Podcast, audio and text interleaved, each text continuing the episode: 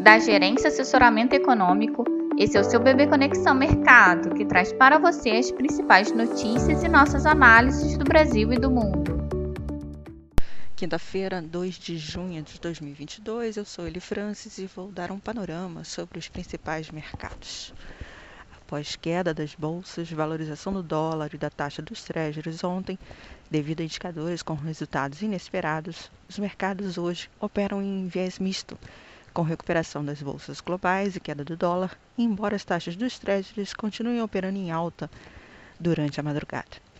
O anúncio de mais estímulos na China e a expectativa de que a OPEP+, possa aumentar sua oferta de petróleo, contribuindo para a contenção do preço da commodity, apoia a recuperação das bolsas. Quanto ao dólar, deve operar em queda no dia ante as moedas principais, com renovação das apostas de que o BCE deve antecipar a alta dos juros no bloco, o que tende a valorizar o euro, que tem o maior peso no índice DXY.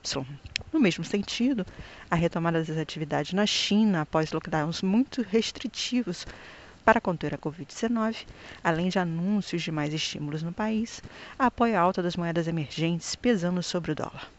Quanto à taxa dos treasuries, os pontos técnicos e viés mais propenso ao risco no dia tendem a fazer com que as taxas operem em queda. Portanto, esperamos um dólar enfraquecido frente às principais moedas e moedas emergentes, taxa dos treasuries em queda, bolsas em alta, commodities em alta, exceto o petróleo. Os ativos locais devem seguir sensíveis ao panorama global, com os investidores de olho nos dados do mercado de trabalho nos Estados Unidos, além de novas sinalizações de dirigentes do Fed e do BCE no que tange ao aperto das condições financeiras. No fronte interno, as discussões em torno dos projetos que tendem a amenizar as pressões de combustíveis e energia seguem no foco. Na agenda do dia, destaque para a divulgação do PIB do primeiro trimestre de 2022, que deve mostrar um bom desempenho da economia, sancionando as recentes previsões para cima das projeções para o ano.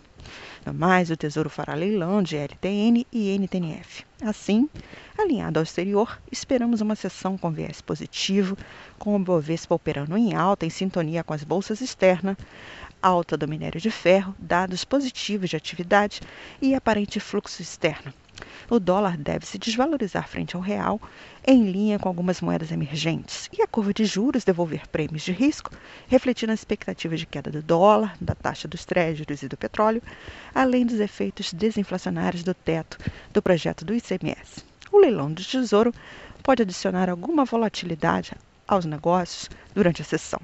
Portanto, esperamos dólar em queda, juros em queda e Bovespa em alta. Um bom dia a todos e bons negócios.